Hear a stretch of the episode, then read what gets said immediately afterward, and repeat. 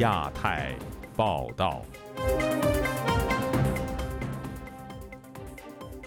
各位听友好，今天是北京时间二零二三年八月八号星期二，我是佳远。这次亚太报道的主要内容包括：伦敦涂鸦墙事件主角声称被网暴，华人斥责他们输出中共价值；中方用水炮袭击菲律宾船舰，引发国际社会谴责。三大官媒高调赞扬习近平指挥抗洪，涿州限制发布灾情消息。中纪委开始严打医疗系统的腐败。律师卢思卫接受老挝当局的调查。接下来就请听这次节目的详细内容。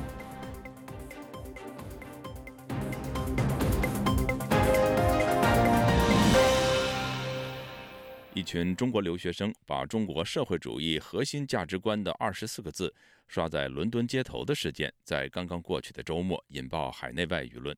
策划行动的中国留学生王汉征发表声明，控诉自己和国内家人被网暴迫害。他一方面说自己没有政治立场，另一方面又强调自己是爱国者，而他的行为引起部分在英华人的愤怒。请听本台记者吕希发自伦敦的报道。伦敦涂鸦墙事件持续发酵，策划这次行动的英国皇家艺术学院中国留学生一缺深陷舆论风暴。本来周一早上联系到本名王汉征的一缺，他爽快答应当面受访。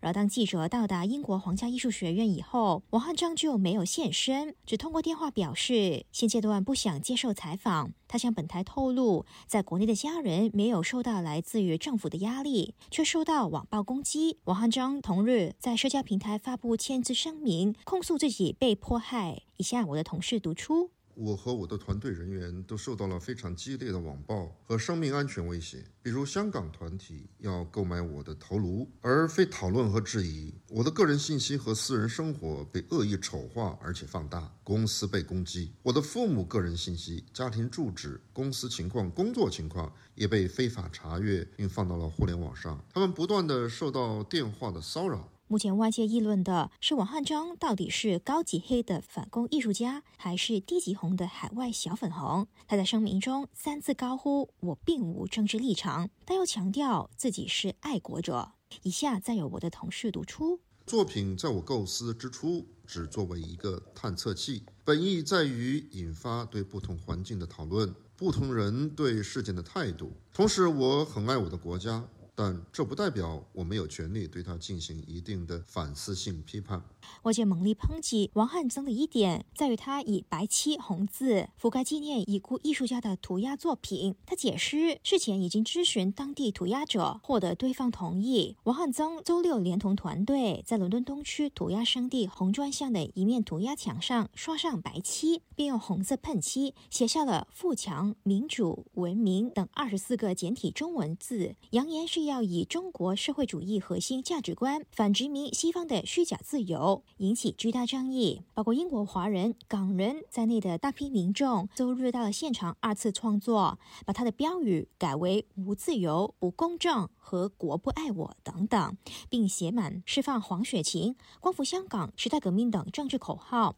更有人贴出反对习近平的海报。本台记者周一再到现场观察王汉增的作品和前一天的二次创作涂鸦，大部分都被白漆抹去。据了解，当地政府周一清晨派人到场刷上白漆，然而新的白漆不久以后又被画上了三次创作。中间的一面白墙描绘了去年中国青年手持白纸反封控的标志性一幕。这幅涂鸦由在英中国留学生和华人组成的团体 China Defiance 创作。参与行动的 China Defiance 成员 Gonki 希望以行动告诉当地人，不是所有海外华人和中国留学生都是小粉红。化名糯米糍的 China Defiance 另一位成员向本台表示，王汉增所谓的艺术勾起了在英华人社群的创伤。国内已经有太多类似的不满社会主义价值观的墙了，其他不一样的声音和艺术在国内审查制度下全部变成了四零四。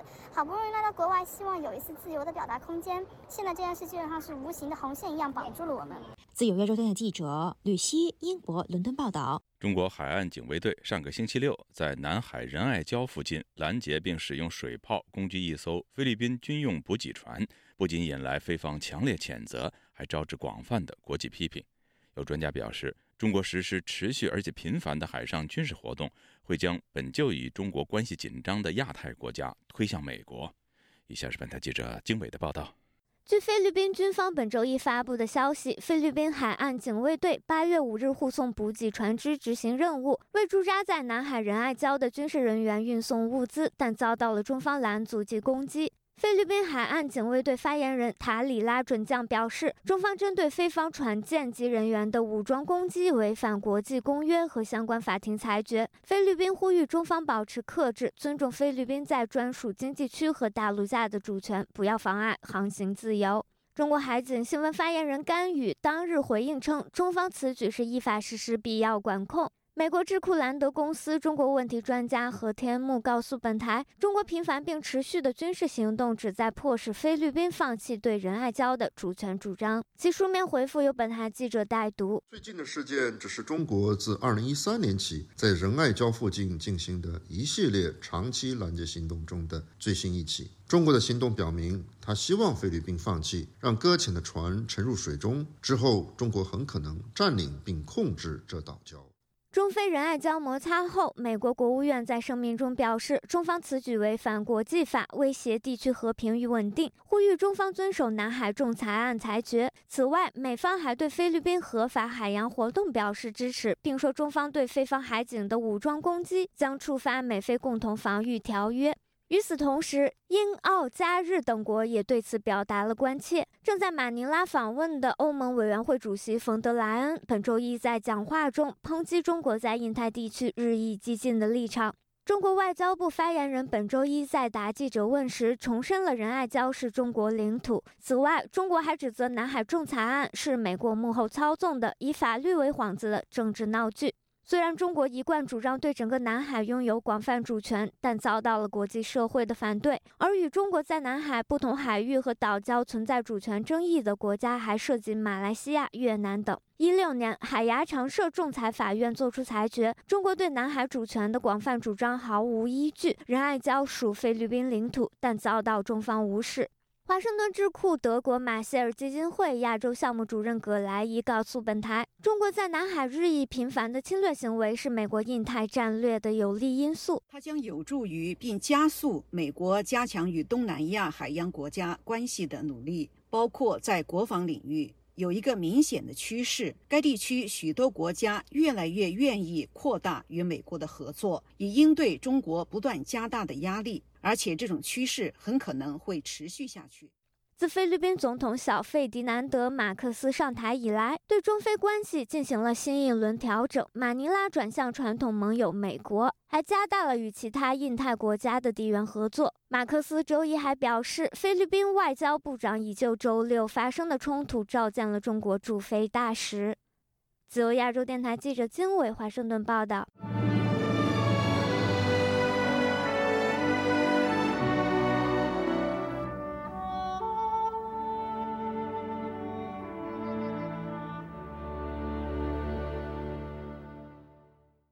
人民日报、央视和新华社上个星期六突然打破沉默，发表歌颂习近平指挥北京抗洪救灾，但是并没有提到重灾区河北的涿州。涿州市委宣传部则要求下属单位和企业职工不得擅自发布涉及灾情和汛情的信息，也不得擅自接受外省记者的采访。以下是记者古婷的报道。据河北省防汛抗旱指挥部上周六公布，河北省已有九十八个县区、八百八十三个乡镇遭受洪涝灾害，受灾人口两百二十二万点二九万人。此前一天，巴州村民不满官方宣称降雨导致积水，在巴州市政府门前拉横幅抗议。在现场视频中，村民与持盾牌的警察爆发肢体冲突。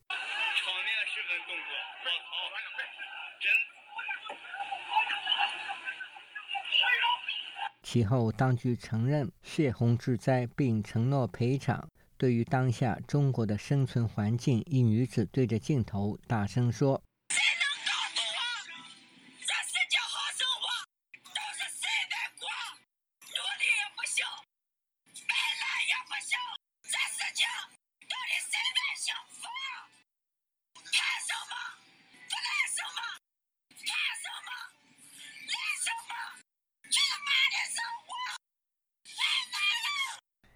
北京门头沟，大水已经退去，被洪水冲走的车辆已经扭曲变形。当地一居民拍摄视频时说：“门头沟东门附近都是车，老百姓住的就是河道里头，现在出都出不来，都是车。”实视频的人士毕鑫对本台说：“北京的地形很容易积水，导致洪涝。正值夏季，许多人在野外郊游。”他认为实际死亡人数比官方公布的十一人死亡、二十七人失踪要多。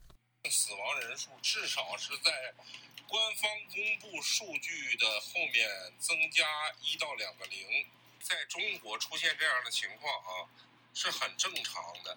上周末，《人民日报》、中央电视台及新华社发出题为《风雨同心，人民至上》的长篇文章，高度赞扬习近平指挥北京防汛抗洪救灾。文章指，习近平在水灾前的七月二十五日至二十七日在四川考察中，已经密切关注着汛情，要求全面落实防治救灾主体责任，做好防汛防洪救灾各项应对准备工作，并派出一名副总理。赶赴门头沟指导灾情处置，外界质疑涿州书记蔡伟华、市长李先锋等主要官员继续失踪。南方周末基金总干事郑硕五日公开，涿州一名政委书记四日拒绝了南方周末对当地的捐赠，理由是这名书记。不愿意他们介入执行捐赠，而要把捐赠的物资锁进仓库。还有网民发现官媒救灾图片造假。八月三日，河北日报官方微博以“救灾战士疲惫到捧着饭坐地睡着了”为题发布了一段视频。事实上，这是一张二零二零年七月二十日人民日报报道无锡水灾时消防员休息的照片。两天后，该报在微博发布道歉声明，指审核把关不严。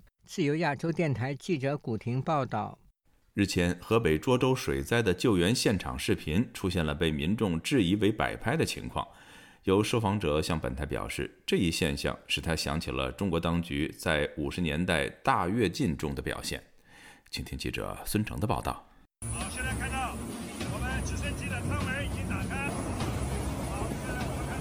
这段声音的来源是中国央视网在八月二日发布的一条视频。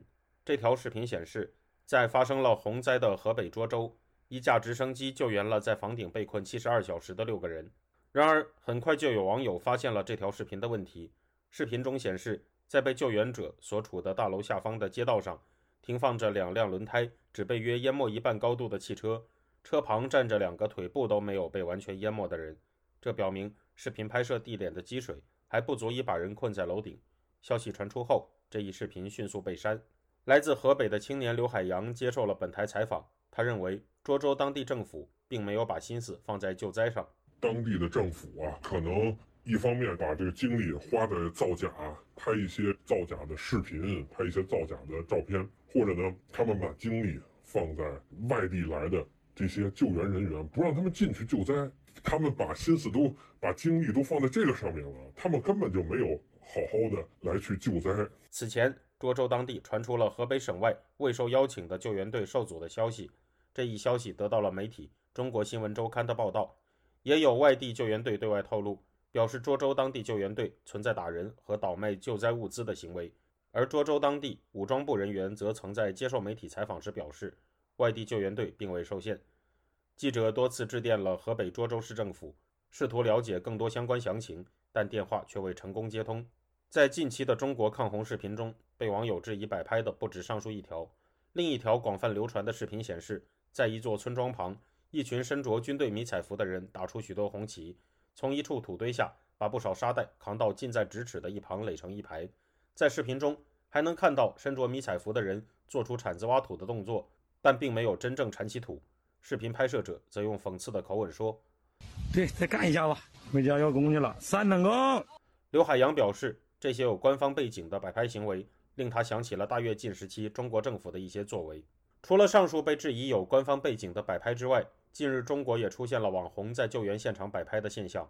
根据中国媒体《北京日报》在八月四号的报道，有两名网红身着红色背心，在积水中拉着一名老人摆拍，并在遭现场众人斥责后离去。曾担任新浪微博内容审核员、现居美国的刘立鹏认为，中国媒体目前爆出网红。在救援现场摆拍的消息，显现了一种给官方脱责和转移火力的倾向。他把这些很严肃的公共事务都变成一些道德问题，就就比方说网红去那儿就不道德，然后什么人民子弟兵，然后就是吃了方便面睡着了就是道德，所以他把这些议题都偷换了嘛都。自由亚洲电台记者孙成，旧金山报道。中国京津冀地区水灾情况严重，灾区纷纷呼吁外界捐款和捐赠救援物资。近日，北京红十字会的募捐声明却引发外界非议。详情，请听记者高峰的报道。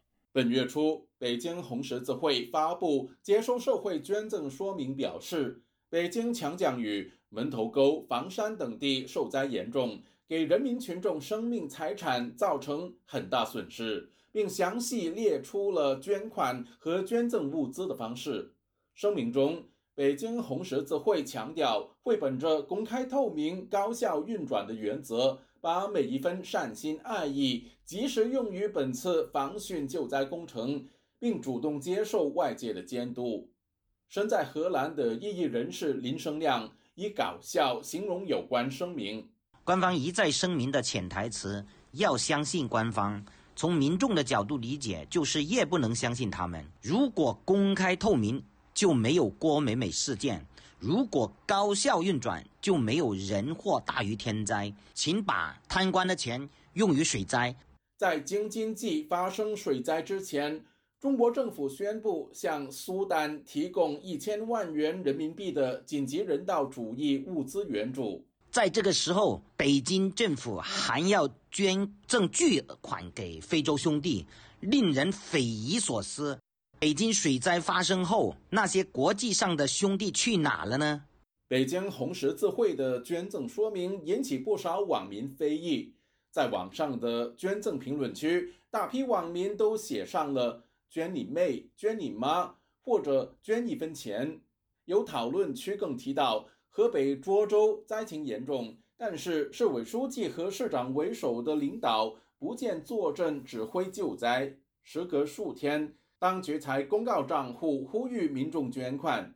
二零一一年，自称中国红十字会商业总经理的女子郭美美在微博展示所住的别墅以及跑车等奢华享受，引发中国民众质疑红十字会捐款流向。中国红十字基金会原医疗救助部部长任瑞红表示。在中国，红十字会是官办机构，由政府把持控制。而目前，中国老百姓普遍不信任政府。北京红十字会的募捐手段显然缺乏智慧。整个政府的公信力在下降的时候，所以你的这个红十字会的公信力一样也随之下降。一个小小的疏忽，一个小小的事件，就可以把你的公信力打到冰点。他的官僚体制没有发生任何的变化，他还像以前那样去运转。希望老百姓还像以前那样去啊支持他的，他就成了一个替罪羊。任瑞红认为，大规模号召募捐是决策失误。北京红十字会必须为水灾灾区多做实事，才能挽回公众的信心。郭美美事件之后嘛，所有的人对红十字会的信任，我说了，他已经降到了冰点。最好的做法就是说，你不要再说什么，而去做什么。自由亚洲电台记者高峰香港报道。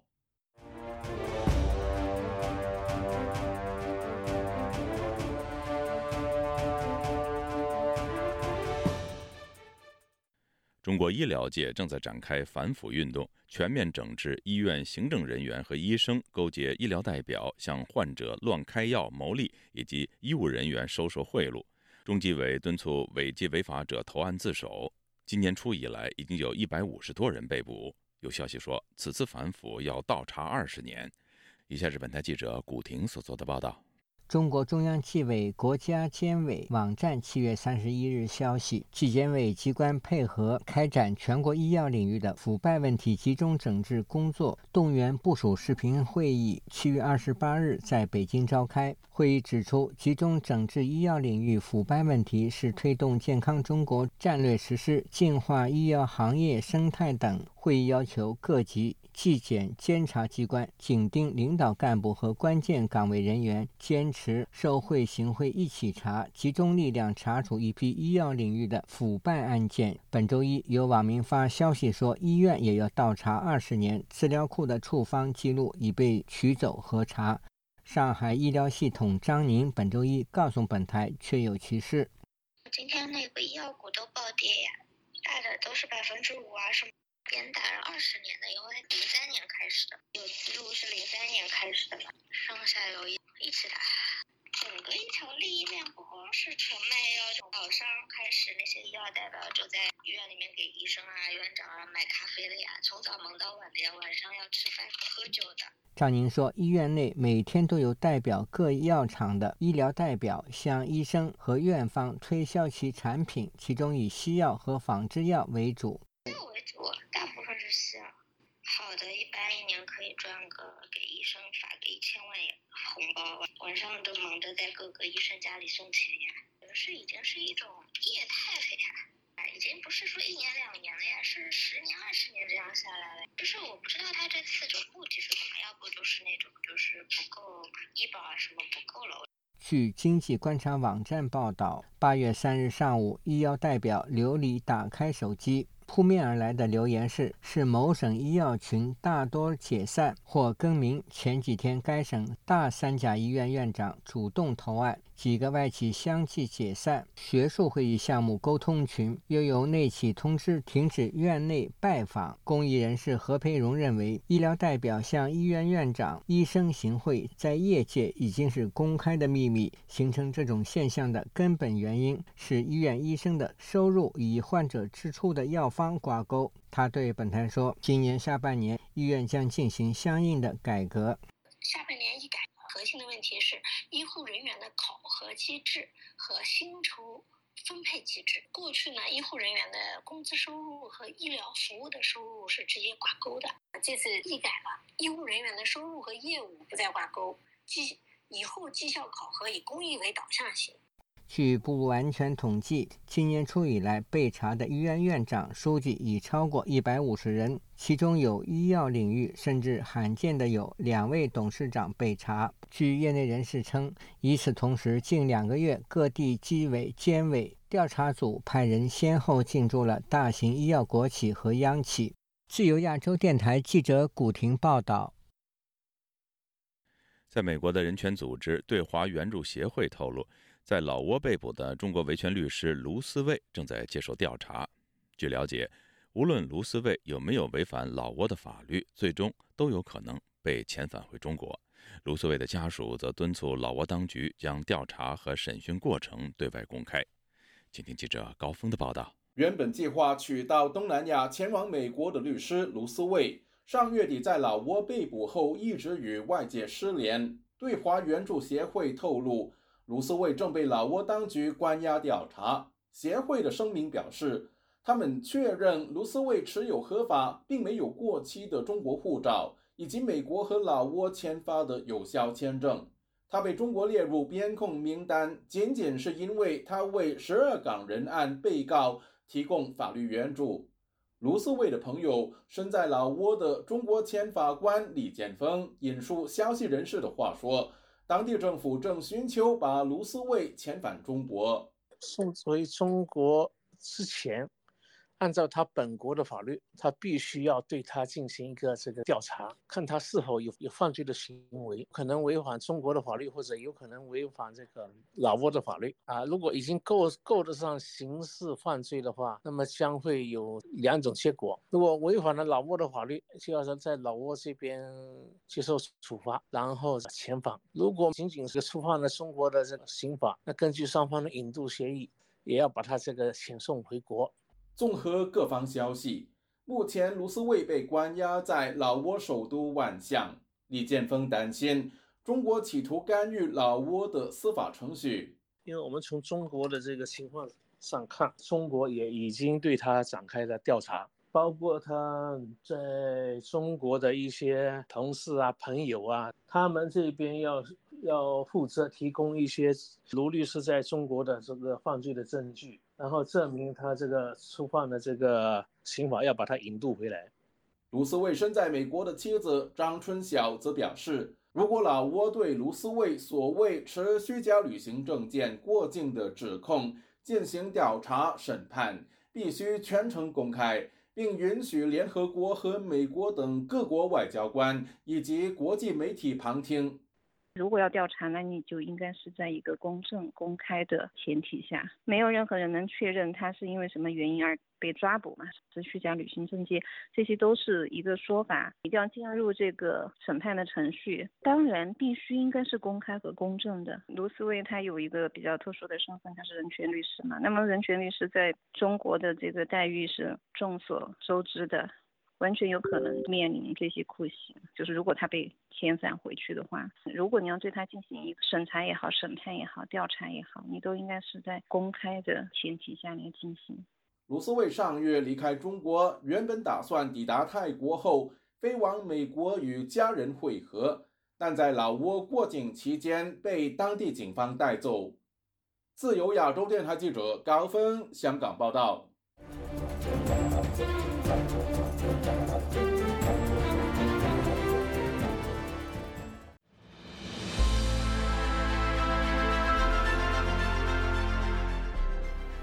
网访问自由亚洲电台，避开老大哥的眼睛。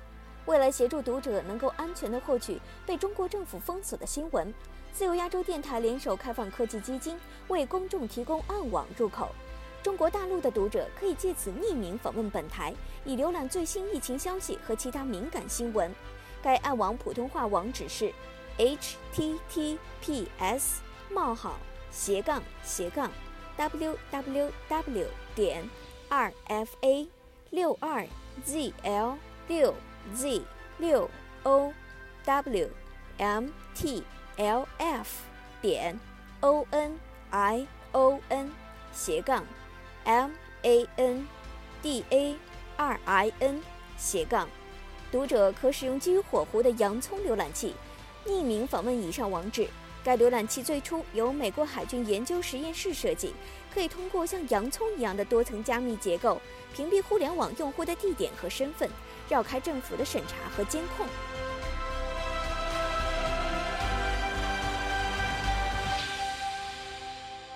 听众朋友，接下来我们再关注几条其他方面的消息。台风杜苏芮残余环流转移到东北之后，吉林省舒兰市遭到强降雨袭击，迄今已经有十四人遇难，其中包括舒兰市委常委等三名公职人员，另有一名公职人员仍然失联。另据舒兰市当局的数据，舒兰市此轮灾情造成至少十三点四万人受灾，受灾严重的乡镇最少有七个，灾害造成的经济损失仍在统计中。在美中激烈竞争以及去风险化的政策下，美国公司正努力减少对于中国供应链的依赖。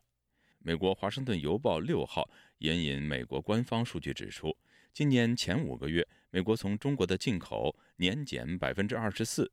墨西哥已经成为美国最大的贸易伙伴，同时，墨西哥、越南、泰国正逐渐取代中国作为全球制造业中心的主导地位。中国当局在海外设立秘密警察站超过百余个，引起国际反弹之后，现在又改为更为隐蔽的方式继续运作。澳大利亚媒体日前披露，中方已经开始使用云端技术，在澳大利亚开展警务服务，并由中国境内的警方指挥，继续监控和恐吓在澳大利亚的中国异议人士。台湾执政党民进党的大选参选人副总统赖清德本周日表示。二零二四年大选不仅是民主与集权之间的选择，更是在朋友与敌人之间的选择。台湾不应该走回一中老路。赖清德预计下周出访台湾的中美洲盟邦巴拉圭，并将在往返期间过境美国的纽约和旧金山两地。据维权网引述江苏人权捍卫者王默的父亲披露，王默因替家乡父老土地维权。于六月二十五号曾被当局拘留十天之后，八月二号再次被警方带走。各位听众，这次第二台报道播送完了，谢谢收听，再会。